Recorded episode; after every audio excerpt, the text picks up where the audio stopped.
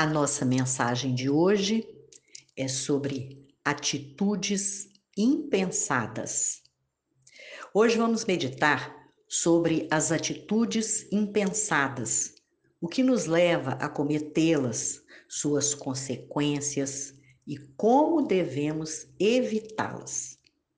E a primeira observação que devemos, precisamos levar em conta é o que Jesus nos disse e que está em Mateus 26, 41. Vigiai e orai para que não entreis em tentação. Antes do texto sobre a mensagem, quero dar uma breve introdução sobre esta palavra. Na Bíblia, temos vários exemplos que elucidam bem a mensagem de hoje.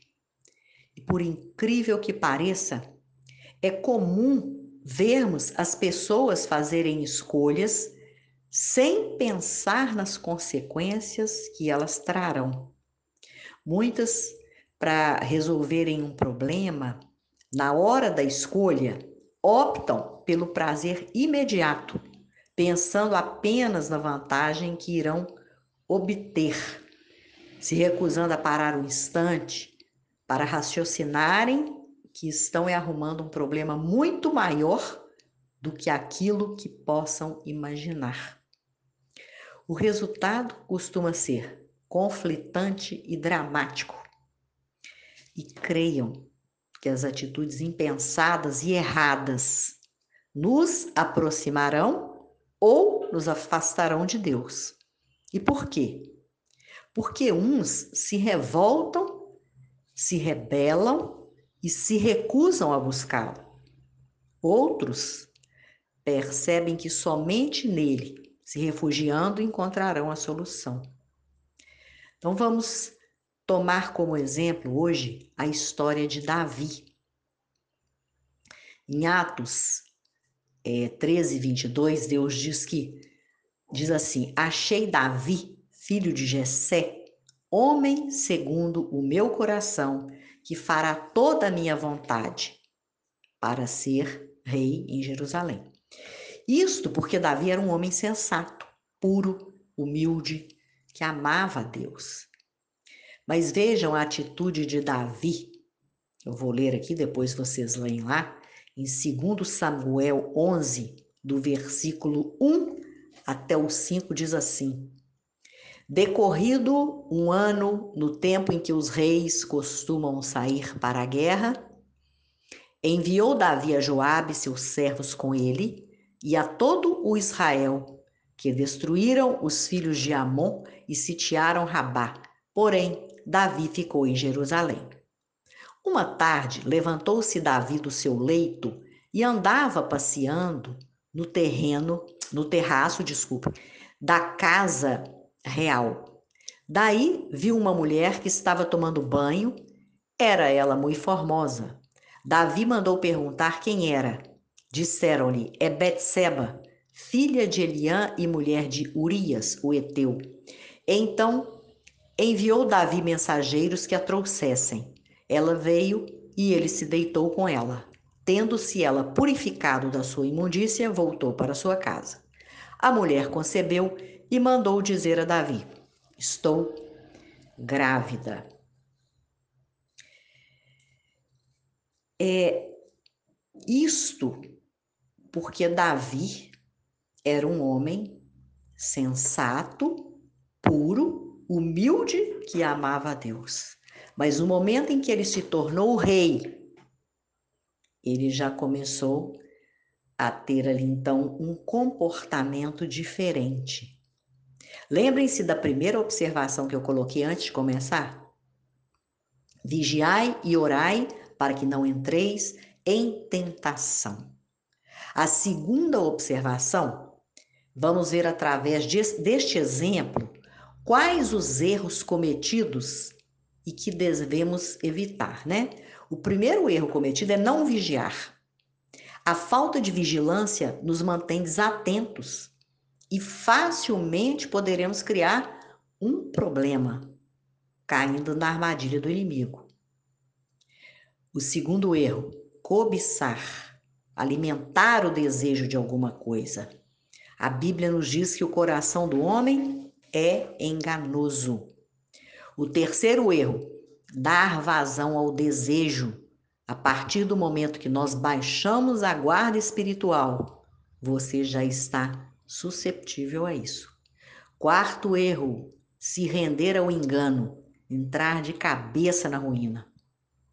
A história de Davi é um alerta que nos ensina tanta coisa, a começar de que o fato de sermos corretos e até mesmo de sermos escolhidos por Deus, ou para o ministério como cristãos, ou ocuparmos um lugar privilegiado por sermos pessoas idôneas, não nos impede, pelo livre-arbítrio que temos, de sermos traídos pelo próprio coração.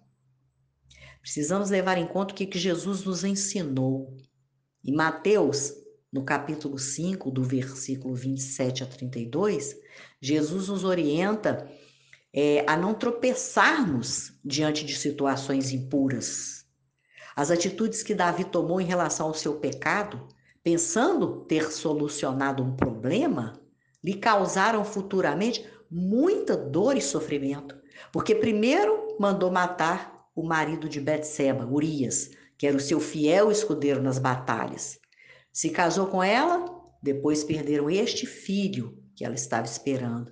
E daí para frente, as consequências dessas atitudes impensadas de Davi o levaram, como eu falei, a muita dor e sofrimento e arrependimento também.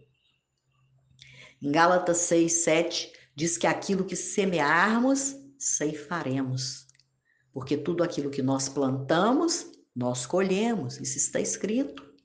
E nada fica encoberto que não venha a ser revelado, porque Deus é, é fiel e Ele é soberano e nós não podemos ocultar nada dele. E Ele sonda os nossos corações, Ele sabe exatamente o que, que nós pensamos, o que, que está ali dentro. E este exemplo de Davi, não é para ser meditado especificamente em caso de adultério, mas de um relacionamento entre sócios, para o comportamento de um pai na criação de um filho, como o exemplo de Jacó, privilegiando e amando mais ao seu filho José, suscitando a ira dos seus irmãos, vendendo como escravo para o Egito e devastando toda a família. A atitude impensada da própria mãe de Jacó, Rebeca, que também o tinha como filho predileto, e o que o incentivou a enganar seu pai Isaac, trapaceando, comprando de Esaú, seu irmão, o direito de primogenitura. E como as consequências disso também é, assumiram proporções terríveis. Tudo isso por atitudes impensadas, insanas. Mas nós sabemos que Deus, em sua infinita bondade e misericórdia, através do nosso clamor e genuíno arrependimento, nos dá a oportunidade para nos redimirmos do erro que nos levou ao pecado. Porque através do sangue de Jesus derramado na cruz, temos livre acesso ao Pai. Faça então uma reflexão das suas atitudes para não precisar ter que sofrer as consequências de um erro grave. Pense e ore muito antes de agir para tomar a decisão certa. E se você já está sofrendo, vivendo sobre um pesado jugo da escravidão desse pecado que você cometeu e não vê saída, não desista, não desanime e nem pense que está tudo perdido. Deus é fiel para transformar a sua história e fazer de você um vaso novo, um vaso de honra. O que você não pode é viver insistir e permanecer no erro.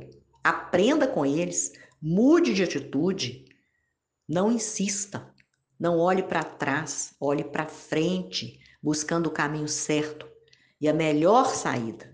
Tenha fé. Lembre-se que Jesus é o caminho, a verdade e a vida e que através dele você pode tudo. Peça a Deus perdão e direção. Portanto, vamos recapitular. Vigie, não cobice, não baixe a guarda espiritual e não se renda ao engano. Amém? Vamos orar?